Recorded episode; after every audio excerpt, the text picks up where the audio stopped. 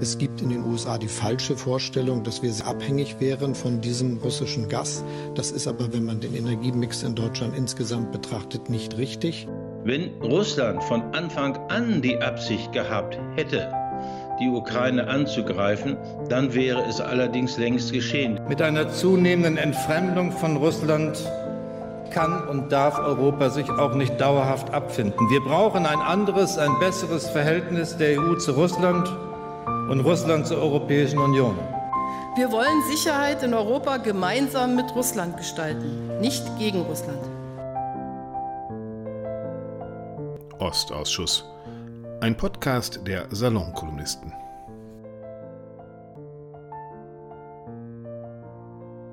Moin, moin.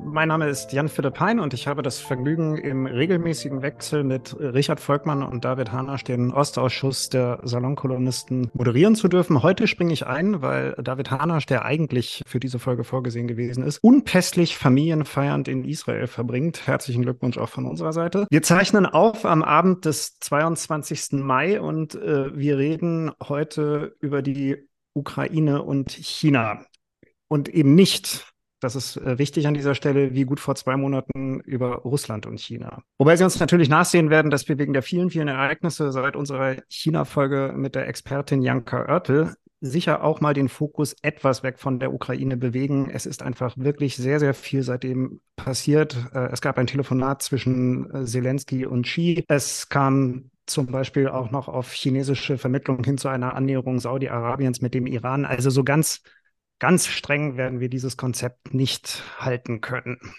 Ich begrüße erst einmal unseren Experten. Äh, der ist in Wien. Dr. Thomas Eder, er ist seit äh, dem vergangenen Jahr wieder in Wien, ist dort wissenschaftlicher Mitarbeiter am Österreichischen Institut für internationale Politik. Er war zuvor von 2016 nämlich bis äh, 2020 äh, Research Associate am Mercator Institut für China-Studien MERIX hier in Berlin. Danach hatte er eine Fellowship in Taiwan beim dortigen Auswärtigen Amt bzw. Außenministerium äh, bekommen und äh, einen Gastforscheraufenthalt an der Academia Sinica in Taipei angenommen, sowie ein Fellowship am Institut für die Wissenschaften zum Menschen in Wien. Er hat eine Doktorarbeit geschrieben, äh, die sich mit dem Völkerrecht und internationalen Beziehungen beschäftigt und ist von Haus aus Sinologe. Herzlich willkommen, Thomas Eder nach Wien. Vielen Dank für die Einladung. Und wir haben unser Stammpanel wie immer. Äh, neben mir hier in Berlin sitzt Franziska Davis, eigentlich in München, ist dort an der LMU. Moin, moin. Moin, moin.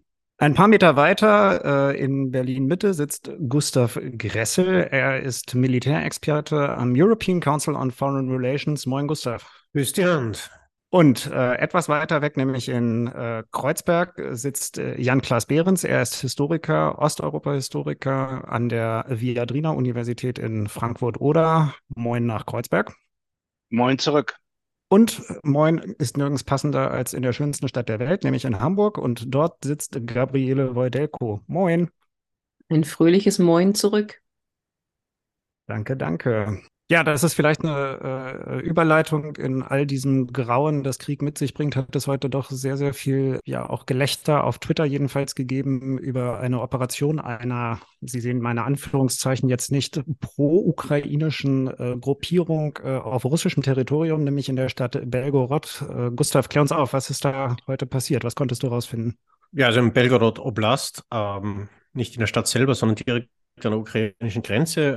Äh, da sind Kämpfer der äh, Freien Russischen Legion, wie sie sich selber nennt, äh, über die Grenze getreten, haben ein Dorf in Besitz genommen, richten sich jetzt angeblich zur Verteidigung ein, äh, haben proklamiert, eine unabhängige Volksrepublik Belgorod äh, ausrufen zu wollen oder ausgerufen zu haben und einige Botschaften äh, an das russische Volk hinterlassen, die äh, sehr stark in der Mimik dem nachempfunden sind, was eben 2014 an russischer Propaganda Richtung Ukraine und Donbass lief, äh, dass man sozusagen, äh, also man wirft Russland Vergehen an der eigenen Bevölkerung vor und äh, äh, also sozusagen Trolling Masterclass. Ähm, der Hintergrund da ist natürlich, ist relativ, relativ eindeutig, dass das Ganze zumindest implizit mit ukrainischer Unterstützung abläuft. Also es gab ja auch den Einsatz von Kampfpanzern, von äh, Hubschraubern hier hat der Chef des ukrainischen Militärgeheimnisses gesagt, die kann man doch in Russland in jedem Markt kaufen. Auch das ein Seitenhieb auf eine Bemerkung Putins 2014, dass ja der Donbass, dass nur Traktorfahrer und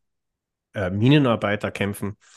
Und äh, der Hauptzweck natürlich, wozu das Ganze ist, äh, ich schätze mal, das ist eine Vorbereitungsaktion für die jetzt schon so viel erwartete Gegenoffensive der Ukrainer. Denn ich glaube, wir haben das in der letzten Folge schon ein bisschen besprochen, damit man äh, sozusagen aus ukrainischer Sicht äh, mehr Manövrierfähigkeit hat in der russischen Tiefe, muss man die russischen Reserven irgendwie binden, muss sie an anderen Orten festnageln, als man dann angreift dann sind sie zur falschen Zeit am falschen Ort. Russland hat aufgrund der längeren Verbindungswege um die Ukraine herum auch immer Probleme, dann Truppen äh, sozusagen um das ganze Karussell herumzufahren, also von der Krim äh, über Rostov, Voronezh und dann hinauf Belgorod. Natürlich muss Russland auf diesen Vorfall reagieren. Also es kann jetzt nicht Putin dulden, dass hier Teile, äh, Teile des Staatsgebiets äh, besetzt sind. Äh, der dementsprechende Online-Aufschrei seiner ganzen Z-Patrioten, der ist ja auch schon im Gange. Aber natürlich diese Reserven, die dort binden, die können anderorts nicht sein.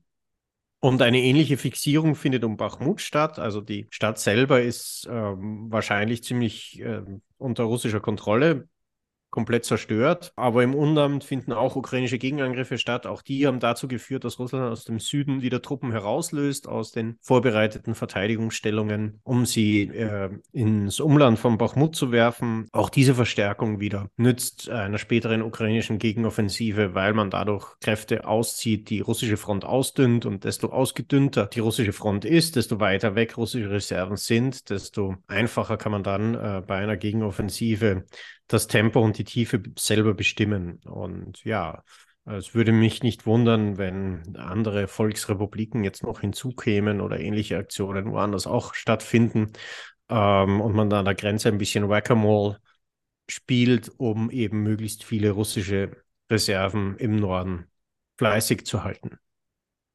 Also bei allem Gefeixe heute doch eine äh, sehr ernsthafte äh, Sache, die auch einen unmittelbaren militärischen Nutzen bringt. Es gibt, so nehme ich das jedenfalls subjektiv wahr, sehr, sehr viel Optimismus auf einmal wieder, ähm, was den Stand der Ukraine gerade angeht. Ich spitze das mal in eine Frage gekleidet zu. Hat Russland diesen Krieg eigentlich schon verloren und wir warten jetzt nur noch darauf, dass es auch irgendwann eingestanden wird? Ähm, leider ist es dafür noch ein bisschen zu früh. Also das Problem aus der Sicht, aus unserer Sicht ist ja, dass Herr Putin immer noch auf den großen Sieg spielt, allerdings nicht mehr durch einen, den er aus eigener Kraft erringen kann, sondern einen, den er sozusagen geschenkt bekommt. Er wartet auf die amerikanische Präsidentenwahl, er wartet äh, auf einen, speziell einen Präsident Donald Trump, der sozusagen Europa für nicht wichtig erklärt und äh, ähnlich wie er das in Syrien 2019 getan hat, einen unilateralen Rückzug verkündet, den Russland dann ausnutzen kann. Und natürlich ist die Ukraine von westlichen Waffenlieferungen abhängig. Das versteht man sowohl in Moskau als auch in Kiew sehr genau. Und deshalb muss Putin, egal wie schlimm jetzt diese Gegenoffensive für ihn läuft, aus seiner Sicht den Krieg in erster Linie mal über den Termin November 2024 beziehungsweise äh, wenn es für ihn gut unter Anführungszeichen, also aus seiner Sicht geht, über Jänner, Februar 2025 retten, damit er eben dann den politischen Abschluss bekommt, auf den er hinzielt.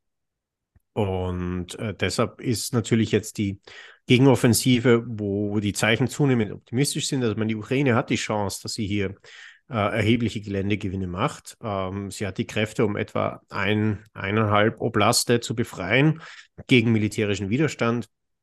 Sollte der russische Widerstand schwächer sein als erwartet, kann das mehr sein. Sollte der russische Widerstand stärker als erwartet sein, ähm, kann das leider auch weniger sein. Also nehmen wir an, sie schafft das, dann hätte sie eine, eine deutliche Verkürzung der Front erreicht. Das wären wieder befreite Gebiete in der nicht nur kein russischer Terror herrscht, sondern der auch der Ukraine mehr Tiefe in der Verteidigung geben.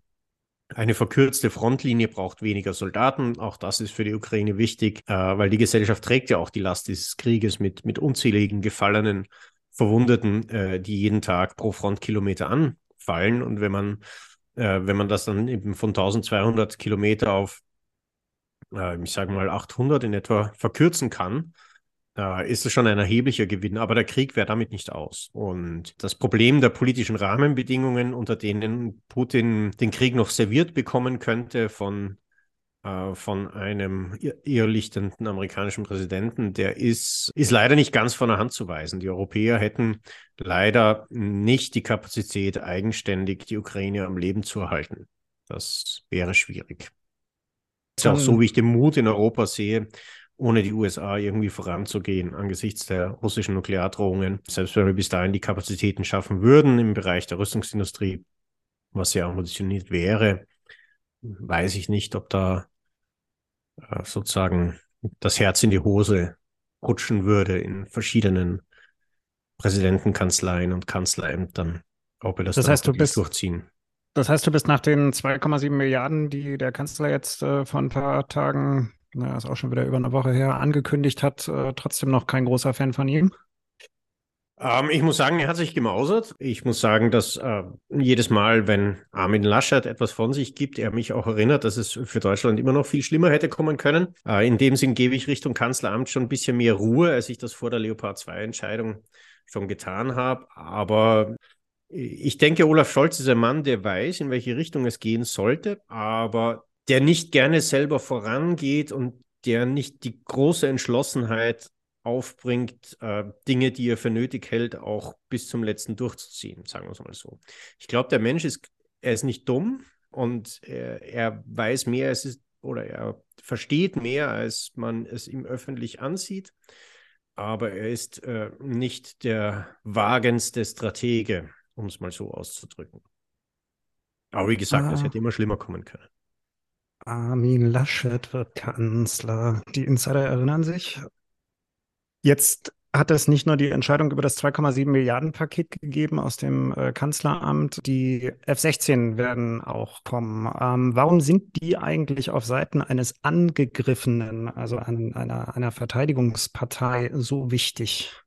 Ähm, ja, also die F-16 sind im Grunde sozusagen das, der Fähigkeitserhalt der Ukraine, äh, Luftkampf zu betreiben, die russische Luftwaffe aus dem eigenen Luftraum auszuschließen, äh, abzudrängen, eine, eine dementsprechende Gefahr darzustellen, dass sie nicht reinfliegt, in Verbindung mit bodengeschützter Fliegabwehr. Aber natürlich die Hauptlast des Luftkrieges unter Anführungszeichen trägt nach wie vor in der Ukraine die bodengestützte Fliegabwehr. Auch da ist der Munitionsverbrauch dementsprechend, dass wir mittlerweile kaum mehr sowjetische Systeme im Einsatz sehen. Es fliegen hauptsächlich IRIS-T, Patriot, NASMAS, äh, also äh, Systeme, die aus dem Westen kommen. Äh, die sind natürlich von der Stückzahl jetzt weniger als ähm, früher sowjetische Geräte in der, in der Ukraine vorhanden waren, auch wenn sie in der Qualität deutlich besser sind als das, was äh, die UdSSR damals äh, produzierte, sinkt damit natürlich die Abdeckung das heißt, weniger Gelände, weniger Städte der Ukraine können durch äh, Fliegerabwehr-Lenkwaffen selber geschützt werden. Und dann in Verbindung mit der Gegenoffensive weniger Front. Und äh, das für, äh, macht die Ukraine schon unruhig. Könnte die russische Luftwaffe, die ja zurzeit eher eine Force in Being ist, also eine Kraft, die noch nicht voll zur Geltung gekommen ist gegen die Ukraine, könnte die dann in die Schlacht geworfen werden, um eine ukrainische Gegenoffensive zu stoppen. Und wenn das so wäre, dann müsste auch wieder die, die ukrainische Jagdwaffe ausrücken, um dem Einhalt zu gebieten, weil eben die Reichweite der Fliegerabwehrwaffen, die sozusagen mit den ukrainischen Truppen vorne mitgehen, natürlich begrenzt ist. Äh, die weder in der Höhe noch in der Reichweite die Auslösehöhen abdecken, in denen die Russen mit vor allen Dingen Gleitbomben operieren. Äh, und dann würde das zu erheblichen Verlusten führen unter ukrainischen Jägern, weil sie technisch den russischen Maschinen weit unterlegen sind. Und dann stünden wir im Herbst im Grunde ohne ukrainische Jagdwaffe da. Ah, das wäre für die Ukraine ein ziemliches Desaster und damit Ersatz schnell kommt, also schnell unter Anführungszeichen, wir reden hier immer noch über wahrscheinlich ein halbes Jahr, wenn nicht mehr, aber damit zumindest nach der Gegenoffensive, nach diesem wahrscheinlich sehr heftig umkämpften Sommer, ein Ersatz an Jagdflugzeugen kommt, gibt es eben jetzt diese Kampfflugzeugkoalition, um der Ukraine dann westliche Muster zur Verfügung zu stellen. Das wird der Ukraine jetzt nicht den großen Game bringen, dass sie jetzt sozusagen Luftkrieg gegen Russland führen kann, wie es die NATO gegen den Irak tat. Dazu braucht es weit mehr Kapazitäten als nur das Jagdflugzeug selber und die Bewaffnung dafür. Das geht dann äh, im Bereich der Planung, Ausbildung und so weiter, Aufklärung weit über das hinaus, was die ukrainische Luftwaffe äh, kann und, und ihr auch äh, überlassen wird. Aber äh, wie gesagt, das wichtigste Ziel ist eben, die, die russische Luftwaffe aus dem ukrainischen Luftraum rauszuhalten. Das wird sie dann mit F-16 auch weiter können. Äh, und man hat an Mariupol gesehen, wie es einer Stadt ergeht, wenn das nicht mehr der Fall ist, weil eben Mariupol als eingekesselte Stadt nicht mehr unter dem Schirm der bodengestützten Fliegerabwehr der Ukraine stand, wurde sie ja dann aus der Luft völlig dem Erdboden gleichgemacht. Also kein Gamechanger ähm, und der Krieg ist aus ukrainischer Sicht auch noch nicht gewonnen. Erstmal vielen Dank, Gustav Gressel im Militärblock. Ähm, damit kommen wir zum Thema der Folge der Sitzung, das ukrainische Verhältnis zu China. Herr Eder, gab es sowas eigentlich? Ukrainisch-chinesische Beziehungen, selbstverständlich, gab und gibt es die. Also bei allem, äh, was vor 1991 äh, war, äh, würde ich den Historikerinnen das Feld überlassen. Aber danach hat sich eine für China durchaus mitunter bedeutsame Beziehung entwickelt nicht so bedeutsam, wie sich das vielleicht einige in der Ukraine erhofft hätten und nicht so bedeutsam, dass es die Ukraine irgendwie geschützt hätte 2014 äh, oder 2022, aber dennoch wichtig. In China ging es dabei vor allem um Importe aus der Ukraine. Äh, Im militärischen Bereich hat das natürlich äh, Gustav Gressel auch schon beleuchtet. Andererseits sehr zentral im landwirtschaftlichen Bereich. 2011 wurde auch eine strategische Partnerschaft beschlossen. Trotzdem gab es seit 2014 keine gegenseitigen Besuche der Staatsoberhäupter. China war der Begriff Farbrevolution auch schon ein Boogeyman seit der Orangenen Revolution und nach 2014 dann endgültig. China hat sich aber trotzdem pragmatisch gezeigt, äh, war wiederum an guten Beziehungen interessiert, hat sie aufgebaut mit Kiew und 2018 bis 2021 äh, besonders stark äh, die Importe aus der Ukraine vervierfacht. Was war das ukrainische Interesse neben äh, Exporten? Die Ukraine hat sich einerseits Investitionen erhofft, äh, hat sich bei der Belt and Road Initiative, der Seidenstraßeninitiative Chinas äh, aus chinesischer Sicht sehr unter Anführungszeichen vorbildlich gezeigt, schon von Anfang an, noch Janukowitsch 2013, die Initiative, als sie gerade erst verkündet wurde, unterstützt und nach der Revolution 2014 dann auch Poroschenko verbal unterstützt, diplomatisch unterstützt. Ähm, die Ukraine ähm, hat sich auch bei der sogenannten 16 plus 1 äh, Dialogplattform äh, zwischen Zentralosteuropa und China interessiert äh, gezeigt, wurde da aber rausgehalten aus chinesischem Interesse hier ähm, Moskau nicht auf die Füße zu treten. anders etwa als Belarus und Österreich, die Beobachterstatus haben durften. Es kam aber nichts, nicht viel an Investitionen ähm, aus China. Äh, darüber können wir gerne noch, äh, noch genauer sprechen. Da waren, das wäre jetzt, das wäre jetzt kurz meine Frage gewesen, wenn man das mit anderen hm. europäischen Ländern vergleicht, äh, wie, wie sehr hm. hat sich über die Belt and Road Initiative äh, China in der Ukraine engagiert? Kann man das, kann man das in Beziehung setzen?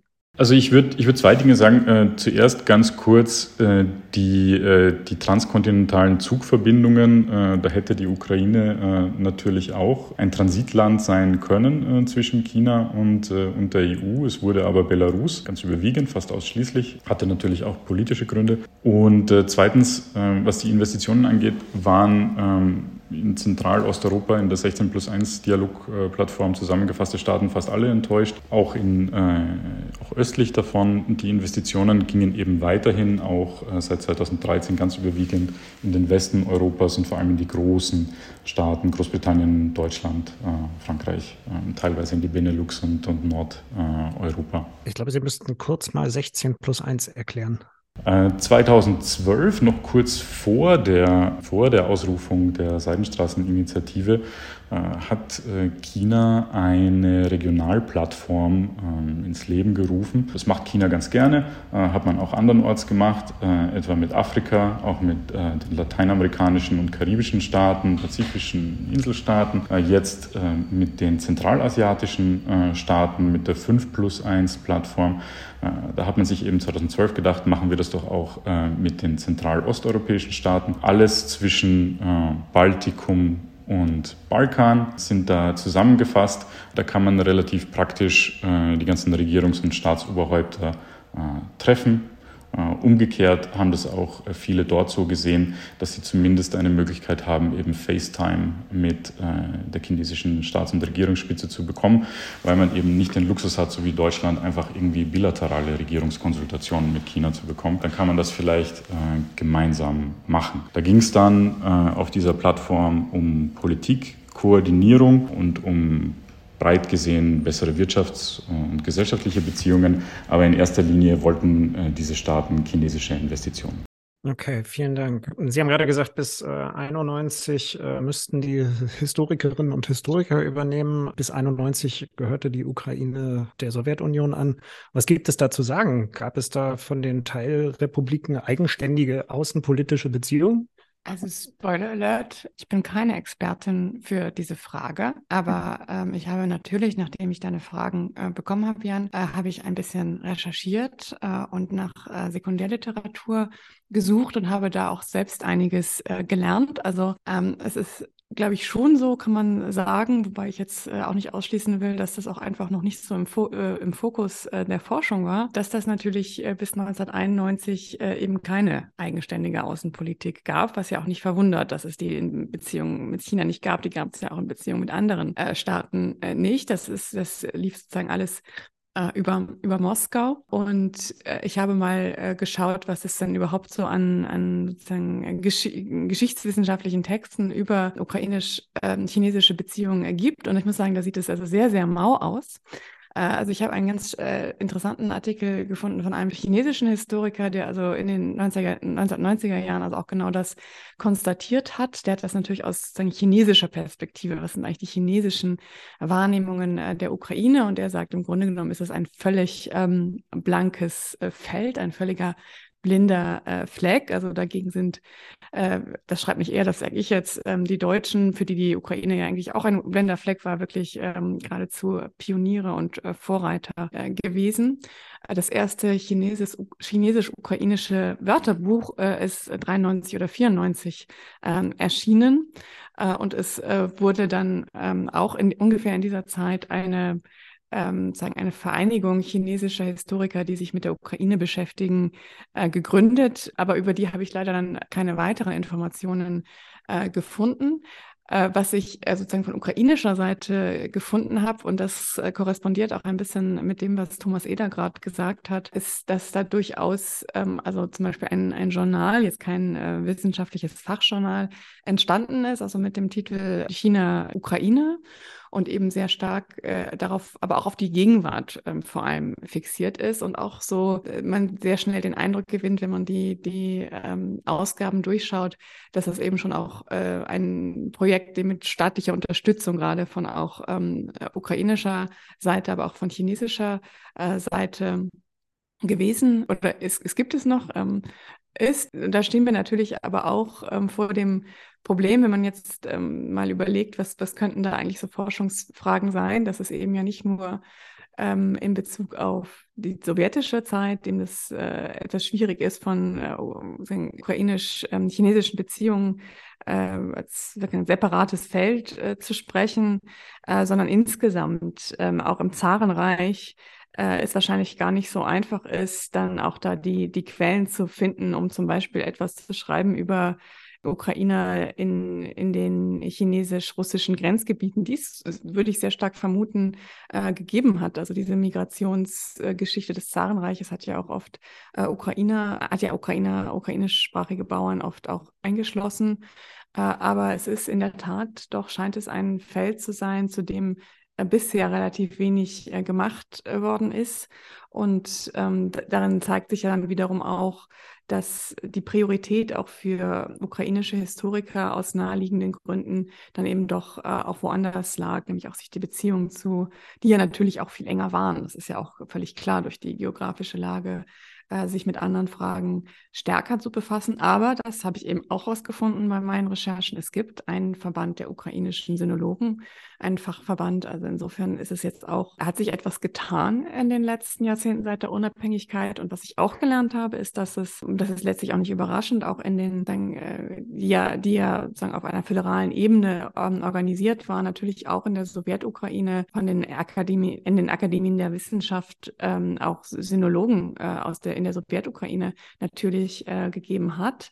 Aber da kommt dann wieder das, was wir oft eben beobachten, dass die intellektuellen Zentren eben doch in, in Leningrad und Moskau lagen und eben nicht an der Universität äh, in, in Kiew und dass eben auch gerade ähm, Russisch auch die Sprache der der, der Wissenschaft und ähm, der, ja, der Wissenschaft vor allem auch ge, gewesen äh, ist und dass ukrainische und ukrainische Perspektiven dann doch immer margin marginalisiert worden sind. Möchte da jemand ergänzen? Na, ich würde, weil wir im Vorgespräch so schön eingeladen wurden, auch Thomas Eder Fragen zu stellen. Äh, ich, ich oh, schließe ja. mich Franziska Davis an. Ich bin auch überhaupt keine Expertin für chinesisch-ukrainische Beziehungen, aber ein Punkt ist mir aufgefallen in der Vorbereitung, nämlich das Jahr 89 und das Tiananmen-Massaker. Da äh, hatte ich den Eindruck, dass das in gewisser Weise so eine Art ich will jetzt nicht sagen Wendepunkt, aber zumindest Trigger gewesen ist für eine Intensivierung der Beziehungen zwischen Beijing und äh, Kiew, weil es nämlich darum ging, dann im Anschluss die, die Sanktionen äh, äh, zu umgehen. Also sozusagen als Reaktion auf Tiananmen wurde ja, wurde, wurde China ja vom Westen sozusagen sanktioniert. Und die, mir, mein Eindruck war, dass die Ukraine eine gewisse Rolle gespielt hat, dabei die Sanktionen zu umgehen. Aber ich weiß gar nicht, ob das stimmt. Herr Eder, Sie wissen das bestimmt, oder? Also da ist natürlich äh, Gustav Kressel der, der größere ähm, Kenner, was die, ähm, den Handel im militärischen Bereich äh, angeht. Aber ja, ähm, die unabhängige Ukraine hat dann schon in den äh, 90er Jahren gewisse Dinge äh, nach China exportiert ähm, und dann äh, später gab es wohl, äh, was den Wert der ukrainischen Exporte angeht, unter Janukowitsch den, den Höhepunkt. Ähm, das äh, prominenteste Beispiel äh, ist eben Chinas erster Flugzeugträger, der ursprünglich aus der Ukraine kam und dann ähm, wiederhergestellt wurde. Ob man das jetzt als äh, Sanktionsumgehung bezeichnen möchte, sei dahingestellt. Also ich denke, der Rüstungssektor war einer der treibenden Kräfte, warum China 1991 erhebliches Interesse an der Ukraine gewann. Also China ist ja als sozusagen in vielen Bereichen ein Staat, der äh, oder ein Militär, die Volksbefreiungsarmee, die sozusagen nach sowjetischem Vorbild organisiert wurde, nach sowjetischem Vorbild geführt wurde, dann nach dem Bruch äh, mit der Sowjetunion etwas allein dastand, keinen vollen Anschluss im Westen fand, verteidigungsindustriell immer noch sozusagen in äh, in weiten Teilen noch in der Sowjetunion der 60er stand und dann natürlich 91 mit dem Zerfall der Sowjetunion sofort äh, die Lauscher aufstellte, wo kann man denn diesen verteidigungsindustriellen Apparat, der jetzt in der Sowjetunion brach liegt, äh, wo kann man Anschluss zu dem finden, wo steht er zu Verkauf?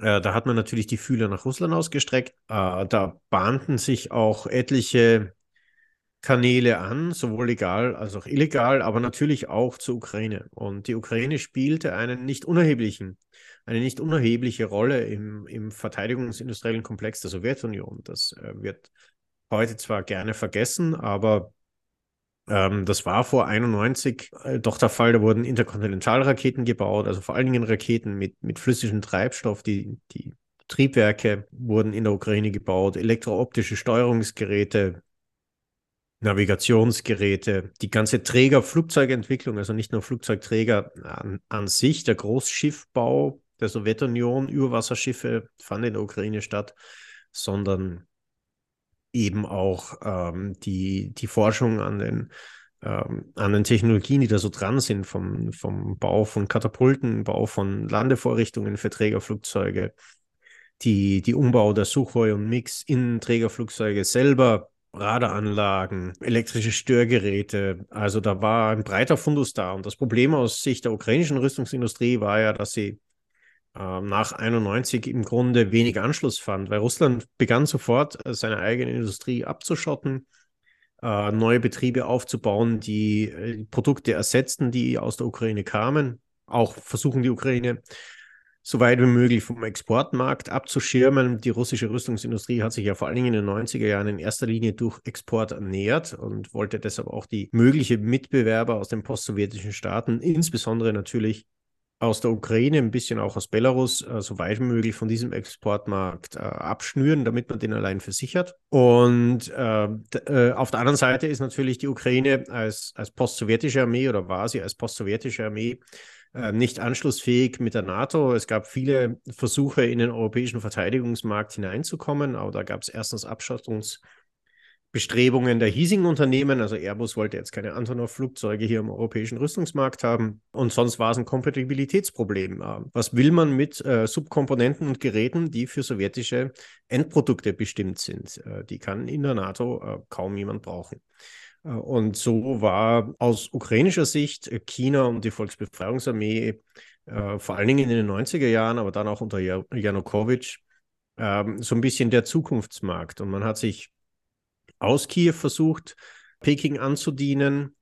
Äh, und man hat natürlich aus Peking versucht, rauszukriegen aus der Ukraine, was man kriegen kann. Äh, von Maschinen äh, für den Schiffbau, äh, Spezialisten im, im, Werftbereich bis hin eben zu Flugzeugträgern, Trägerflugzeugen, Radaranlagen, äh, Niederfrequenzradaranlagen zum Beispiel. Also re relativ unangenehme Dinge für uns heute. Ähm, und das ging eigentlich erst unter amerikanischem Druck nach 2014 zu Ende. Ja, man hatte sich ja in Kiew oft auch erwartet, äh, dass China aufgrund dieser rüstungsindustriellen Bedeutung der Ukraine nicht äh, ein mäßigender Faktor auf Russland sein könnte. Ein bisschen was von dieser Hoffnung sieht man auch heute noch. Hat sich 2014 nicht bewahrheitet, bewahrheitet sich wahrscheinlich jetzt auch nicht. Und äh, ja, da, da, da standen wir. Aber dieses Interesse Pekings an der Ukraine beziehungsweise der Ukraine an Peking selbst kam, ist natürlich in erster Linie ein, ein Produkt des Zerfalls der Sowjetunion. Und meine, man kann natürlich aus heutiger geopolitischer Sicht die Ukraine für ihre damaligen Taten in den 90er Jahren äh, durchaus schimpfen. Man muss aber schon berücksichtigen, was für großer Wirtschaftsfaktor diese Betriebe waren. Also wenn man sich heute Saporizhia anschaut, das ja schon vor dem Krieg ziemlich runtergewirtschaftet war, da war die, die Turbinen- und Raketen Industrie im Grunde die Existenzberechtigung der ganzen Stadt. Und die lag halt seit 1991 brach. Äh, mehr oder weniger. Und äh, das waren gerade gerade für Kharkiv, Saporizhia, Dnipro, äh, war der rüstungsindustrielle Niedergang ein, ein enormes Strukturproblem. Äh, wenn ich anfügen kann, vielleicht etwas. Das war natürlich Teil dieser, dieser Beziehung. Vielleicht gehört auch zur Geschichte, dass äh, 1994 äh, Budapester Memorandum es diesen Annex gab äh, mit, äh, mit China und China eben auch äh, sich ähm, sehr vage unverbindlich geäußert hat und dann 2013 auch noch einmal äh, etwas äh, zu Gesprächen im Falle nuklearer, nuklearer Drohungen.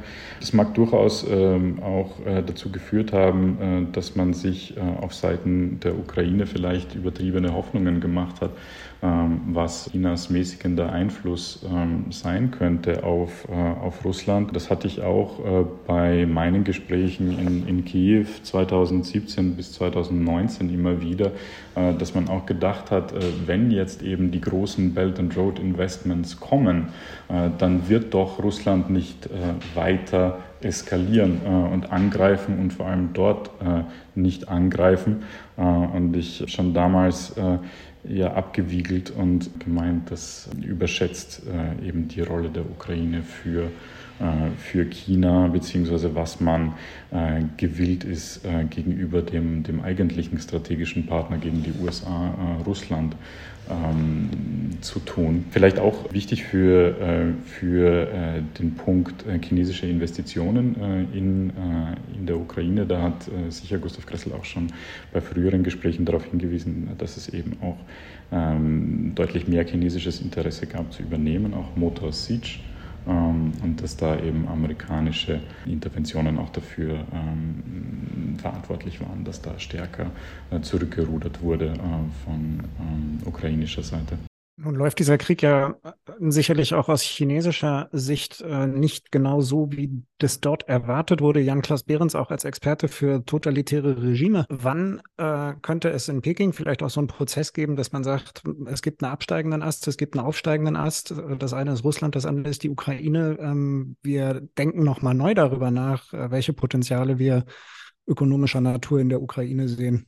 Ja, ich weiß nicht, ob die Ukraine da so eine große Rolle spielt, ganz ehrlich gesagt. Ähm, ich glaube schon, dass äh, China sehr genau hinschaut, was die Schwächung Russlands in diesem Krieg angeht. Und die ist ja evident äh, sozusagen zu diesem Zeitpunkt. Wir hatten jetzt auch in der vergangenen Woche den großen von China durchgeführten Zentralasien-Gipfel. Also hier stößt China sozusagen in die russische, in die russische Einflusssphäre vor und ähm, nutzt auch diese Schwäche Russlands aus. Und ich glaube, das werden sie auch weiter tun. Das haben sie auch getan bei den äh, Rohstoff Deals. Aber ich glaube sozusagen, wenn man sich ähm, das chinesische Mindset äh, vergegenwärtigt, und da könnte Herr Eder mich natürlich korrigieren, wenn ich da falsch liege, aber ich glaube, es unterscheidet sich gar nicht so weit vom russischen am Ende, dann zählen da die Großmächte nicht. Also China sieht sich auf einer Augenhöhe mit äh, den Vereinigten Staaten und äh, der EU und äh, ähm, Indien und äh, vielleicht noch Japan, da wird schon schwierig oder so, äh, aber nicht mit der Ukraine. Das ist sozusagen für China, glaube ich, in diesem, in diesem Blick aus dem Reich der Mitte dann doch eher Peripherie. Das ist ein kleiner Nationalstaat in Europa, der nicht besonders reich ist. Das sind nicht, glaube ich, die Parameter, die chinesische Politik bestimmen. Nicht? Und ähm, dass, dass dann sozusagen China nicht glücklich ist oder nicht glücklich sein kann mit dem Verlauf dieses Krieges, das steht, glaube ich, auf einem anderen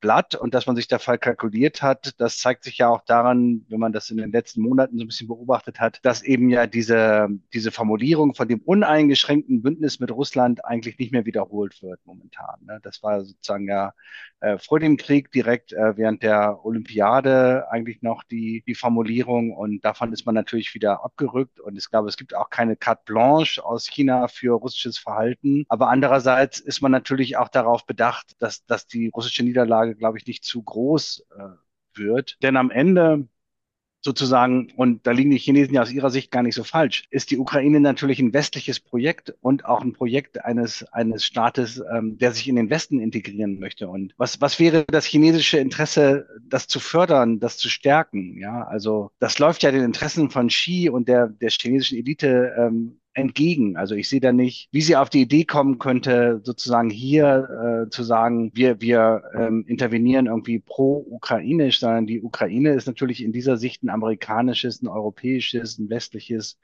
äh, Projekt und damit natürlich ein Stück weit auch ein Feindstaat. Und das hat man ja auch gesehen, wenn man sieht, wie, wie Zelensky, wie die ukrainische Führung eigentlich in den ersten Monaten des Krieges auch von China her ja, im besten Falle ignoriert wurden.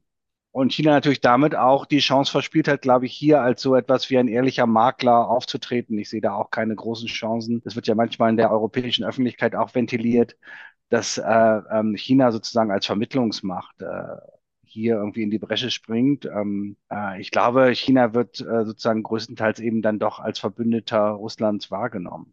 Was ein westliches Projekt sein könnte oder wie sich der Westen definiert, das äh, habt ihr alle miteinander, glaube ich, in der letzten Folge mal auch ein bisschen streitend ausgetragen. Da war ich nicht dabei, aber ich habe es nachgehört. Ähm, Darf da, ich dazu dafür noch bitte nochmal? Ja, klar. Mhm. Ähm, ich denke, ein primäres Interesse Chinas in diesem Krieg, das man nicht unterschätzen sollte, ist Stabilität in Russland. Dass Putin nicht gestürzt wird, dass das russische Regime bleibt. Deshalb ist ja auch im Westen, beziehungsweise vor allen Dingen in Washington, die Bereitschaft zum Beispiel in diesem Krieg Ziele zu definieren, äh, wie eine permanente Schwächung Russlands, das natürlich auch Teil der Kriegsführung ist, aber dass man nicht offen zugibt, oder ein direkter Angriff auf äh, das Regime, äh, wie man so zum Beispiel das in der Exildiaspora gerne hätte, dass eine, eine Zerschlagung Russlands oder eine Teilung Russlands etc., äh, dass man sowas nicht als offizielles Kriegsziel definiert, das äh, auch äh, offizielle Gesprächskanäle davon überhaupt nicht sprechen. Nicht nur um äh, nicht nur, weil sie darüber keine Handhabe haben, also so einen Umsturz in Russland nicht herbeiführen können und deshalb darüber nicht reden wollen, sondern vor allen Dingen auch, um sozusagen nicht die Regimehaltungsreflexe in Peking äh, irgendwie herauszulocken, dass eben China dann nicht Russland zur Seite steht mit Rüstungsgütern, mit Waffen, mit Munitionsnachschub, um diesen Krieg noch zu verlängern. Äh, dass es das implizit tut, durch Schmuggel, durch äh, Tolerieren von Sanktionsbrechungen. Das ist leider bekannt. Also gibt ja einen guten Spiegel äh, und auch andere äh, Artikel äh, dieser äh, dieser Tage, die eben diesen Schmuggel von Chips, von gewissen Spezialmaterialien belegen, zum Teil über Kasachstan, zum Teil über die Türkei und eben zu einem nicht unerheblichen Teil über China. Aber man befürchtet im Westen, dass dem Moment, wo Peking spitz bekommt. Es könnte sozusagen für, für Putin selber stärker bergab gehen, dass es sich dann veranlasst fühlt, Russland äh, stärker unter die Arme zu greifen, was sozusagen erstes Ziel der Verhinderung ist. Ja, aber Gustav und vielleicht auch Herr, Herr Eder, also sozusagen, um da nochmal nachzuhaken. Aber eigentlich sozusagen aus meiner Sicht hat doch Peking da wichtig, wenig in der Hand, oder? Also sozusagen, was sind denn eigentlich die Mittel, die man hat, um Putin zu stützen, ohne sozusagen den vollständigen Bruch, der ja offenbar auch nicht ähm, erfolgen soll, mit Europa und den USA herbeizuführen? Nicht? Also sozusagen, ich fürchte, eigentlich, eigentlich hat Putin geht. doch sein Schicksal selbst entschieden und, und ja. wie kann ihn jetzt irgendwie Xi noch retten? Das sehe ich ehrlich gesagt nicht. Ja, ich kann, ich kann vielleicht anfangen mit, was eigentlich äh, dagegen spricht. Ich finde, das ist auch wichtiger Kontext. Warum? Es könnte ja viel schlimmer sein. Warum hat Peking äh, nicht mehr gemacht, als es bisher gemacht hat? Äh, und warum macht es vielleicht auch nicht in Zukunft viel mehr? Äh, was hält es ab, äh, zu eskalieren zu jetzt substanziellen Lieferungen von kompletten Waffensystemen, also schweren Waffen und, und, und Munition dafür? Ich habe vor kurzem publiziert auch zum, ähm, zu den Debatten zwischen chinesischen Professoren und Thinktankern dazu und zu dieser Beziehung und zum, zur Bedeutung des Krieges. Und da macht man sich schon sehr starke Sorgen darüber, äh, was eben mit, äh, mit den anderen bedeutenden äh, Beziehungen Chinas passiert ähm, auf der wirtschaftlichen, finanziellen Seite, wenn jetzt äh, die Brücken äh, mit Europa abbrechen sollten. Äh, und auf der Sicherheitsseite, wenn jetzt in Tokio und Seoul äh, über atomare Aufrüstung äh, diskutiert wird. Ich denke, es gibt schon ähm, handfeste Gründe, warum äh, man in Peking zögern könnte, jetzt hier ganz hineinzuspringen. Also China ist ja doch ein Fan von, von having your cake and, and eating it. Ähm, man will ja weiterhin hier seine wichtigsten äh, Wirtschaftspartner äh, abseits der USA in der EU äh, und in Ostasien erhalten und will weiterhin eine möglichst vorteilhafte, soweit das heutzutage für China überhaupt möglich ist, Sicherheitslage in, im Westpazifik. Das, das ist ein Punkt. Und dann vielleicht ähm, ging das, ging das zuvor unter, ähm, hat die Ukraine doch auch noch zusätzlich eine, eine Rolle für China gespielt, abseits des Militärischen. Äh, und zwar bei der Lebensmittelsicherheit. Und das ist schon äh, ein, ein Punkt, den China eskaliert hat, äh, eben in diesen Jahren unter, unter Poroschenko und Zelensky.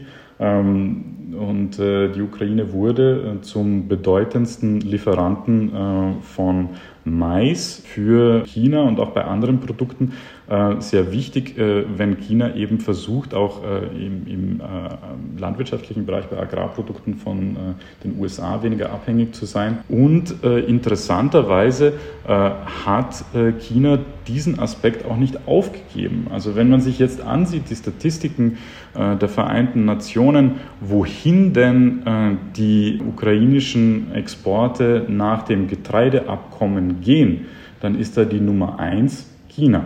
Und das äh, überrascht vielleicht weniger, wenn eben auch das Nummer eins Produkt, äh, das exportiert wird, Mais ist.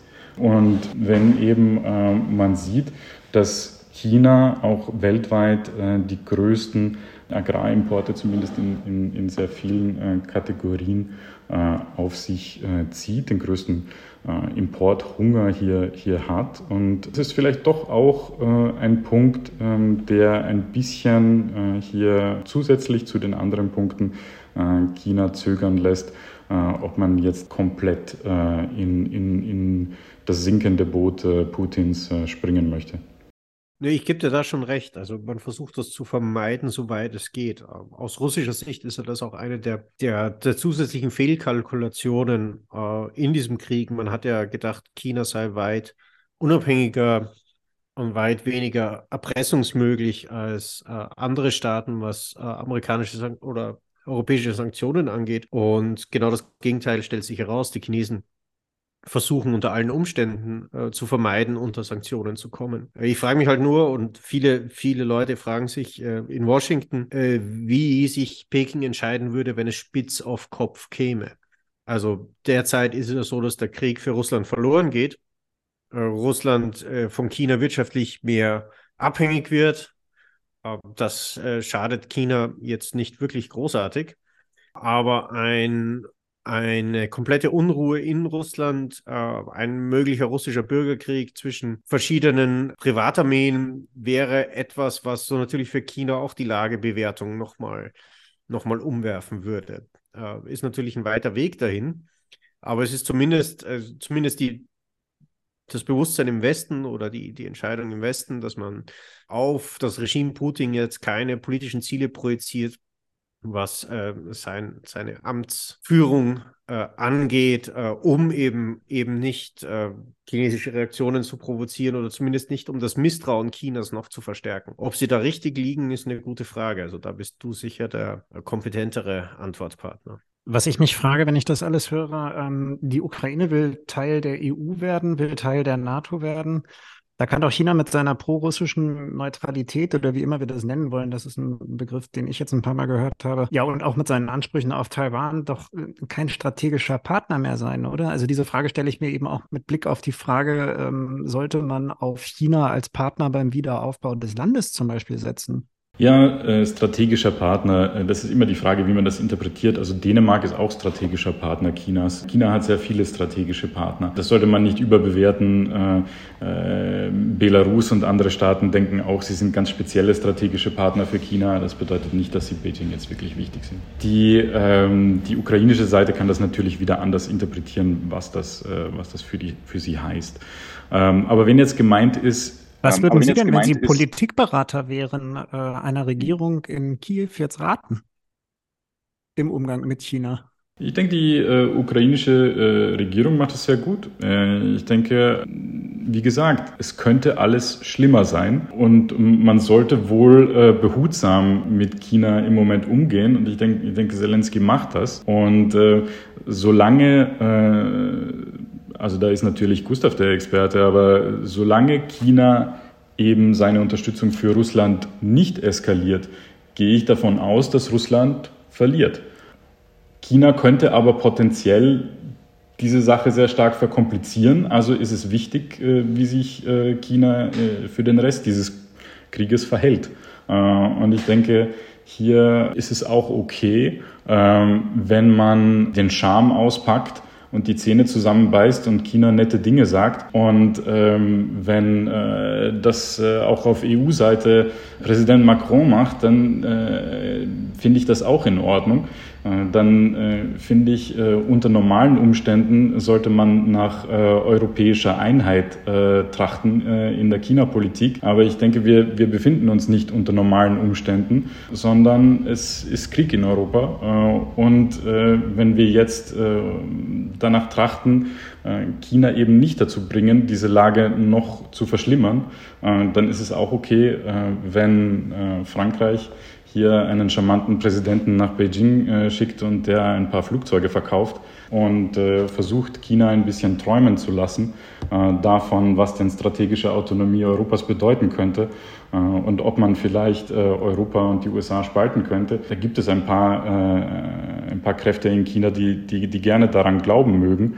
Aber ich denke, da, da vertraut man sich hoffentlich ausreichend zwischen Europa und den USA, um hier ein bisschen Flexibilität zu, zu haben das Problem ist ja eigentlich ein doppeltes, sozusagen. Das Problem ist einerseits, ähm, dass China ja keine klar definierten Interessen hat, sozusagen. China hat in diesem Konflikt einerseits das Interesse, Russland zu stärken, da haben wir schon drüber geredet, ähm, dieses Bündnis. Äh, China hat gleichzeitig das Interesse, sozusagen ähm, in der globalen Welt, in diesem Handel drin zu bleiben, da haben wir auch drüber geredet. Wo wir noch nicht drüber geredet haben, und da würde mich vielleicht auch Ihre Meinung dann nochmal interessieren, Herr Eder, ist, dass China ja aber im, im Fernen Osten auch eine revisionistische Macht ist, die sozusagen eigentlich auch glaubt, wenn ich das richtig verstehe, dass sie im 19. Jahrhundert in einigen Verträgen an der Amur-Grenze und in, in Ostsibirien und so weiter betrogen worden ist echtes und genuin äh, chinesisches Territorium und auch sozusagen vielleicht hier, ähm, ähnlich wie in Taiwan, auf einen Moment der, der Schwäche wartet, um sich zu arrondieren. Nicht? Das sind alles äh, äh, verschiedene Interessen. Und mein Verdacht wäre ja, dass sozusagen das eigentliche Problem auch dann darin liegt, und da kommen wir wieder zur Parallele China-Russland, dass ähm, diese ganzen Dinge, diese, die Frage, wie man diese unterschiedlichen Interessen Chinas eigentlich, sozusagen, oder welche, welche dieser verschiedenen Interessen Chinas am Ende die Oberhand gewinnt, ja auch genau wie in Russland nur noch von einer Person entschieden wird. Nicht? Und ähm, dass sozusagen diese Personalisierung von Diktatur ein großes Problem darstellt. Das hat sich ja auch während der Pandemie gezeigt in beiden Gesellschaften, als eklatante Fehlentscheidungen getroffen wurden, offensichtlich. Und ähm, wie gehen wir damit um, dass sozusagen China und Russland 30 Jahre äh, nach dem Ende sozusagen des Kalten Krieges eigentlich sozusagen viele Schritte wieder hingemacht haben zu einem personalisierten Regime, zu so etwas, was ich neulich mal in einem Artikel äh, defizitärer Totalitarismus genannt habe. Ne? Also das ist natürlich nicht hier wie bei Stalin, aber sozusagen was, was Xi und Putin veranstalten, ist schon wesentlich anders als, ähm, als die, die Herrschaft äh, Brezhnevs oder oder auch ähm, die, die Leute, die sozusagen China ähm, vor der Hierarchie äh, regiert haben. Und, und das ist, glaube ich, schon ein Problem, sozusagen diese, Radika diese parallele Radikalisierung der beiden Regime in Moskau und Beijing. Da würde ich jetzt gerne nochmal einen anderen Aspekt äh, reinbringen. Wir haben jetzt irgendwie viel über, über die beiden dann Großreiche dann doch wieder ge gesprochen, möchte gerne Großreiche, Großreiche gesprochen. Ähm, was ich eine sehr interessante Parallele finde, äh, ist das Verhältnis äh, zwischen Russland und der Ukraine und Taiwan und China äh, sich mal sich mal anzuschauen, weil da sind ja doch einige Parallelen äh, auffällig. Also ich kann da jetzt gerade für, ähm, das können Sie vielleicht besser sagen, äh, Herr, also mit Sicherheit besser sagen, Herr Eder, zu China und Taiwan nicht, ähm, nicht allzu viel sagen. Da habe ich eigentlich nur mein, mein Zeitungswissen. Aber ich erinnere mich, dass ich vor ein paar Jahren äh, einen Studenten aus äh, Taiwan in München hatte in einer Veranstaltung zu Europadiskursen im östlichen Europa und eine eine Sitzung war über den Maidan und da haben wir Texte gelesen von Maidan-Teilnehmern. Und dieser äh, Student aus Taiwan, der war so geflasht davon, dass er also in meine Sprechstunde gekommen ist und diese Texte von den, ähm, von den Protestierenden auf dem, auf dem Maidan und auch von den jungen ukrainischen Intellektuellen, die so ungefähr seine Generation waren, ein kleines bisschen älter, äh, völlig bunt gemalt hatte, weil es ihn so sehr an sein, an, an, an sein Land, äh, an, an Taiwan, an die Beziehung zu China erinnert hat. Also ich glaube, da, da auch das nicht nur die Radikalisierung der beiden äh, Systeme. Ist, ist interessant, sich mal anzuschauen. Oder ist etwas, was wir beobachten, sondern eben auch äh, zu sehen, dass diese, diese ähm, sagen, ja auch antikoloniale, antiimperiale ähm, Befreiungsbewegungen äh, sich eben ähm, durchaus vergleichen lassen ne? in der Ukraine und, und in Taiwan. Nicht nur eben diese, diese Zurückweisung von imperialen Ansprüchen, sondern ja auch das ähm, demokratische Modell für sich einfordern bzw. verteidigen. Ja, soll ich ähm, vielleicht anfangen mit, äh, mit der Vergleichbarkeit ähm, Moskau-Beijing, äh, Zentralisierung und, und was für äh, Außenpolitiken vielleicht resultieren? Ja, auf jeden Fall äh, gab es unter Xi Jinping ähm, schon äh, eine methodische Machtkonzentration, seit äh, er Generalsekretär ähm, wurde 2012 und ähm, auf jeden Fall hat er auch im Bereich Außen- und Sicherheitspolitik Entscheidungsmacht äh, auf sich vereint. Ähm, bin aber nicht der Meinung, äh, dass das äh, unbedingt ein, ein ähnliches Agieren, eine ähnliche Radikalität im Agieren Chinas nach sich ziehen wird, wie das in, in Russland der Fall ist. Ich denke, so wie das für mich aussieht, ist Wladimir Putin durchaus bereit, sehr riskant zu agieren und, und, und mittel- und langfristige äh, russische Macht äh, zu verspielen, ähm, sehr unvorsichtig. Äh, das würde ich nicht äh, auf äh, Xi Jinpings äh, Seite der, derart sehen. vielleicht bringt uns das auch gleich zu Taiwan, weil da ja auch gleich nach der Totalinvasion ähm, im, im letzten Jahr am 24. Februar die, ähm, die Parallelen kamen und, und wird jetzt China die Chance nutzen, äh, wenn die USA abgelenkt sind äh, und die äh, Europäer abgelenkt sind. Ich denke, ähm, dass alles in allem gesehen ähm, China wohl eher abgeschreckt ist, ähm, wenn es jetzt sieht, wie sehr ein militärisch eigentlich unterlegener Gegner sich zur Wehr setzen kann, dem ähm, eigentlich äh, militärisch überlegenen Angreifer das Leben schwer machen kann äh, und wie sehr äh, westliche Partner auch geeint unterstützen können, liefern können, äh, militärische äh, Unterstützung, Sanktionen verabschieden und aufrechterhalten können und dabei durchhalten können. Und ähm, denke nicht, dass das unbedingt Appetit gemacht hat. Ähm, und ich denke auch nicht, ähm, dass äh, man sich auf äh, Seiten Beijings schon bereit fühlt, diesen, diesen Sprung zu machen äh, und dass man lieber mm, umsichtiger und, und, und smarter agieren will und sich jetzt einmal ansieht, ähm, okay, nächstes Jahr gibt es Wahlen in Taiwan. Wie kann man dafür sorgen, dass die Beijing-freundlichere Seite gewinnt? Wie kann man auf taiwanesische Parteien, äh, die taiwanesische Zivilgesellschaft äh, Einfluss nehmen? Wie kann man dafür sorgen, dass es wieder zu einer schrittweisen Intensivierung der, der wirtschaftlichen und gesellschaftlichen Beziehungen, einer Verflechtung kommt und letzten Endes ohne die, die militärische Übernahme auskommen kann? Das wäre mit Blick leider auch auf die Uhr mein, mein letzter Punkt, bevor wir zu den Rubriken kommen. Ähm, China hat ja als starke Exportnation auch ein Interesse an einer gewissen Form von Stabilität. Welche Rolle kann eigentlich äh, China in einem Prozess spielen, in dem dann auch für die Ukraine eine, eine, eine Sicherheit entsteht? Also wir reden ja immer davon, dass, dass die Ukraine NATO-Mitglied werden müsste, ähm, dass es jedenfalls mindestens irgendwie eine belastbare westliche Garantie für die Ukraine geben kann. Taucht China in diesen Überlegungen irgendwie auf? Gustav?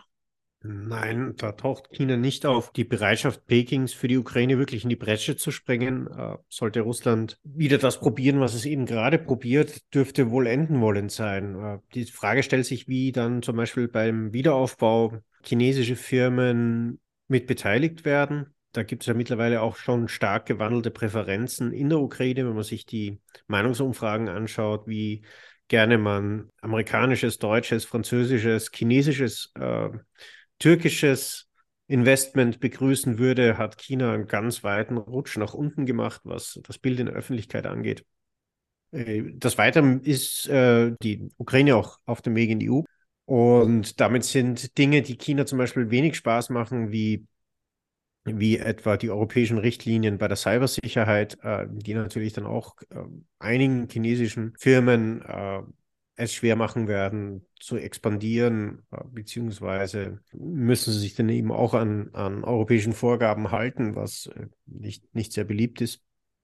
Ähm, ich möchte aber noch den letzten Punkt, den Thomas aufgegriffen hat, äh, noch ein bisschen verstärken. Also die Volksbefreiungsarmee hat 2016 eine tiefe Militärreform durchgeschnitten, die den, die in etwa die New Look-Reformen der russischen Armee imitiert hat. Also man hat vor allen Dingen nach Syrien gesagt, okay, äh, sozusagen, die Russen haben auch auf diesem altkommunistisch-sowjetischen, äh, doktrinären, ausbildungstechnischen Basis begonnen und man sieht, wie agil sie hier in Syrien eingreifen und wie gut das alles funktioniert. Wir, wir ahmen das jetzt nach. Wir äh, bauen unsere Armee nach russischem Vorbild um. Dementsprechend waren auch enorm viele Embedded Journalists aus China äh, am Beginn dieser Invasion bei den russischen Streitkräften dabei, um zu berichten, wie der Krieg läuft äh, weil man auch ein Erkenntnisinteresse äh, haben wollte, wie gut diese ausbildungstechnisch doktrinären äh, organisatorischen Schritte, die man, die Russland in die Wege geleitet haben, dann auch wirklich in einem Schießkrieg funktionieren.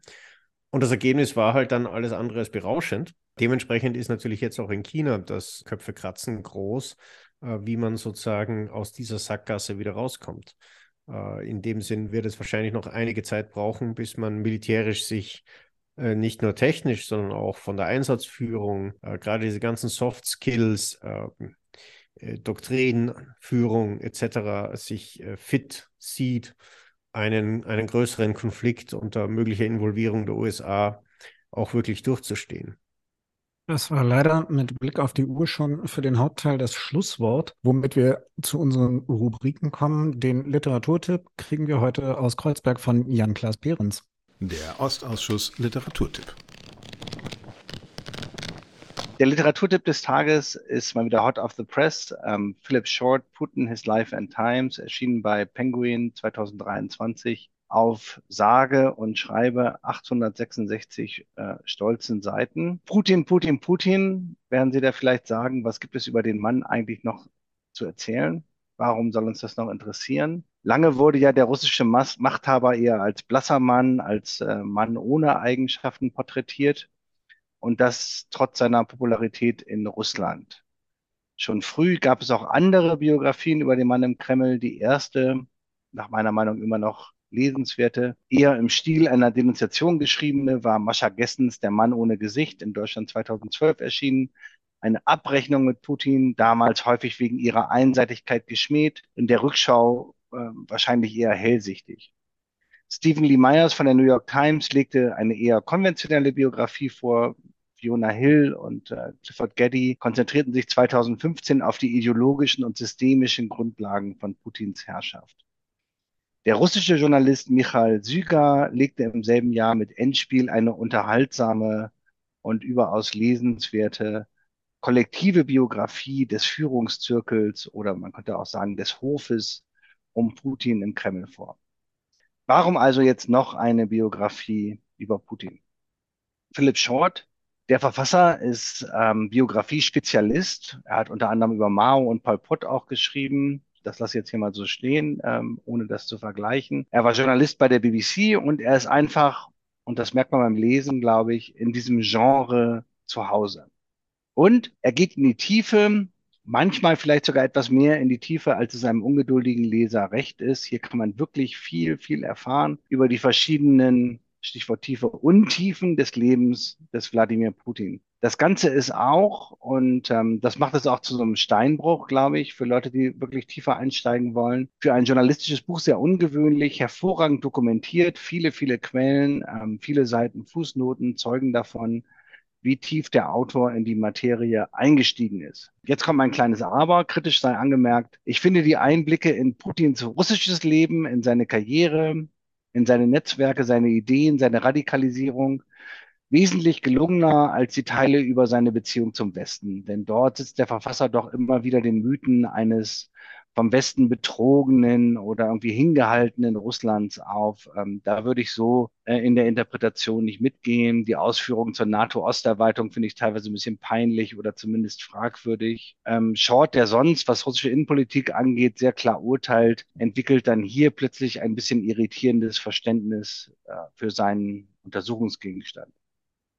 Dennoch, Putins Life and Times ist bis auf weiteres, das muss man konstatieren, das Standardwerk zu Putin. Die Fülle an empirischem Material, die, die Tiefe der Darstellung ist auf jeden Fall unübertroffen. Wer Zeit mitbringt, der lernt hier einiges auf über 800 äh, dicht bedruckten Seiten, die für einen über 50-Jährigen fast schon äh, zu dicht bedruckt. Denn wir wissen auch, äh, Russland verstehen heißt immer seine Herrscher verstehen. Und darum glaube ich, dass Philipp Shorts Biografie ein Meilenstein ist, der uns ermöglicht, viele Phasen des Aufstiegs von Putin, auch die Änderung seines politischen Programms, sein Vorgehen. Und heute muss man ja wohl auch sagen, sein spektakuläres, ja geradezu katastrophisches Scheitern besser zu verstehen. Also, wenn Sie das interessiert, lesen Sie das. Noch einmal die Daten. Philip Short, Putin, His Life and Times, erschienen bei Vintage Penguin in London 2023. 866 Seiten, 16 Pfund 99. Das war Jan Klaas Behrens. Äh, vielen, vielen Dank äh, auch für den Seitenhieb äh, in Form von für ein journalistisches Buch sehr gut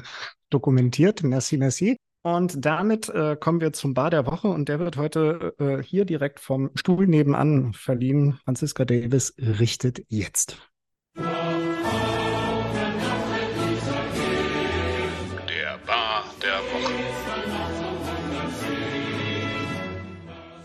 Ja, vielen Dank. Ich muss dazu sagen, das ist der erste Bar der Woche, der mich schmerzt, weil er diesmal auch zum ersten Mal an jemanden geht, äh, den ich schätze, den ich als Wissenschaftler aus München kenne, mit dem ich zusammen gearbeitet habe und den ich, mit dem ich viele gute Gespräche geführt habe. Damit ist es eigentlich auch schon vorweggenommen. Äh, es gab eine Phoenix-Runde Es gab eine Phoenix-Runde äh, letzte Woche. Ich glaube, der Titel war, wann kommt der äh, Wendepunkt im Krieg äh, Russlands gegen äh, die Ukraine? Dort waren äh, die Journalistin Bascha Mika, der äh, Politikwissenschaftler von der FU Berlin, Alexander Liebmann, außerdem Carlo Masala aus München und Christa Maria Läbe von der ukrainisch-deutschen Organisation Wische in äh, Berlin.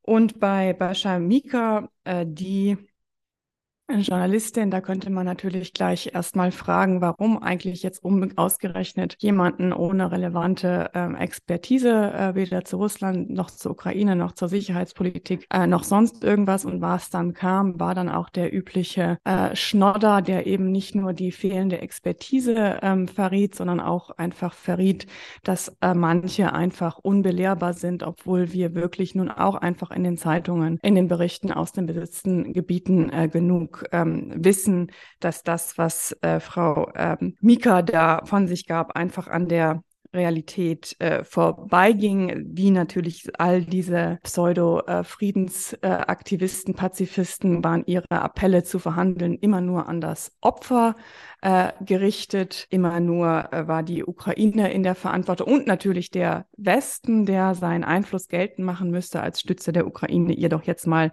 äh, zuzureden und zu sagen, dass sie sich doch nicht so anstellen soll. Und ähm, das sprach sie natürlich mal wieder nicht aus und doch einfach ein genozidales Regime auf ihrem Territorium akzeptieren soll. Das kann man, wie gesagt, ähm, zur Kenntnis nehmen und eigentlich am besten gar nicht erst äh, ignorieren.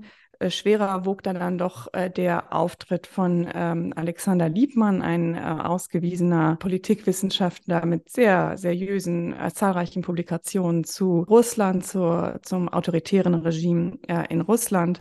Und er hatte da durchaus einige äh, Punkte gemacht, die absolut diskutierenswert sind, etwa, dass wir natürlich nicht wissen, wie Putin reagiert, wenn er wirklich das Gefühl hat, entweder überlebe ich oder ähm, es überlebt ähm, Russland, dann wird er sich immer für sich selbst äh, entscheiden. All das kann man noch ähm, alles äh, ja, diskutieren und dafür äh, spricht natürlich auch einiges in, innerhalb von autoritären Regimen, die so stark auf eine Person bezogen sind. Was aber wirklich mir dann ähm, die Spucke äh, mir dann wegblieb, als äh, Alexander sagte, es sei, Zitat, empirisch nicht bestätigt, dass äh, Russland eine imperiale Agenda habe. Und da habe ich mich wirklich gefragt, was er als Wissenschaftler denn noch für eine Empirie äh, möchte. Es wird doch äh, klar ausgesprochen und zwar nicht nur von Putin, sondern auch von anderen in den staatlichen Medien, ähm, mitgetragen auch von zumindest Teilen der russischen äh, Gesellschaft, von den anderen äh, Leuten um Putin herum. Medvedev ist nur das bekannteste Beispiel. Daran bezieht, äh, besteht überhaupt gar kein Zweifel, dass hier eben äh, eine imperiale Mission vorliegt. Der Ukraine wird in klassischer Manier des 19. Jahrhunderts ihr Existenzrecht abgesprochen. Es wird versucht, mit einem genozidalen Angriffskrieg ähm, ihre Existenz äh, zu zerstören. Und auch äh, Alexander störte sich daran, dass die Ukraine mit einem Zehn-Punkte-Plan schon in äh, Verhandlungen gehen äh, würde, sprach von divergierenden Vorstellungen zwischen Russland und der Ukraine und sprach abermals nicht aus, was denn genau hinter diesen divergierenden Vorstellungen äh, steckt. Genauso äh, fragwürdig war ähm, der Satz, ähm, hier habe sich jemand, äh, also das bezog sich auf Putin, Zitat, völlig irrsinnige historische Konzepte entwickelt. Und äh, äh Alexander Liebmann stellte das Ganze eigentlich wie so eine persönliche Obsession Putins äh, dar. Und wenn man sich ein bisschen in der Geschichte auskennt, weiß man, dass Putin sich hier einfach in ganz äh, bestimmte historische Vorstellungen über die Ukraine und Russland einschreibt, die vorantreibt, die zur Basis seiner Politik macht, die eben nicht nur, und das ist ja das große Problem, auf ähm, der Obsession eines äh, Menschen äh, beruhen, sondern die eben anschlussfähig äh, sind und die von Teilen der Eliten äh, geteilt äh, werden. Und deswegen schweren Herzens diesmal ein Joint Award an Bascha Mika und Alexander Liebmann. Und an der Stelle nochmal äh, Kudos an Carlo Masala und äh, Christa Maria Läbe, die da mit in der Runde saßen und äh, dagegen gehalten haben und äh, einfach teilweise auch ausgesprochen haben, dass hier wirklich äh, einige die Realität nicht akzeptieren können. Vielen, vielen Dank. Äh, Gratulation an die beiden. Und damit sind wir auch schon wieder am Schluss. Äh, vielen Dank an unsere Hörerinnen und Hörer. Ähm, schauen Sie gerne bei uns auf der Seite vorbei. Ähm, da gibt es spannende Texte zu lesen. Ähm, da werden auch ganz dezent Hinweise auf einen Spendenbutton irgendwo zu finden sein. Das würde uns auch sehr freuen. Genauso das übliche Betteln. Wir sind in äh, Zeiten, wo es um Reichweite und Präsenz in den Podcast-Apps gibt. Äh, fünf Sterne können wir immer gut gebrauchen. Wir haben auch schon ganz viele davon in der Podcast-App Ihres Vertrauens. Und jetzt verabschieden wir uns alle der Reihe nach und das wie immer mit unseren Twitter-Handles. Herr Eder, wie sind Sie auf Twitter zu finden? Ed, äh, Thomas S. Eder. Vielen Dank. Jan-Klaas Behrens. Ja, schönen guten Abend. Ich bin immer noch auf Twitter unter @jcbehrens zu finden. Gabriele Beudelko. Ja, auch bei mir hat sich nichts verändert. Ed Voidelko. Gustav. Ed Gressel Gustav. Und Ed EF Davis bei mir. Mich finden Sie unter Aufmacher. Vielen, vielen Dank. Und äh, hier übernimmt in ungefähr zwei Wochen dann David Hanasch, der äh, hoffentlich wohlbehalten dann aus Israel zurück sein wird. Einen wunderschönen Tag noch bei allem, was Sie jetzt vorhaben. Bye, bye.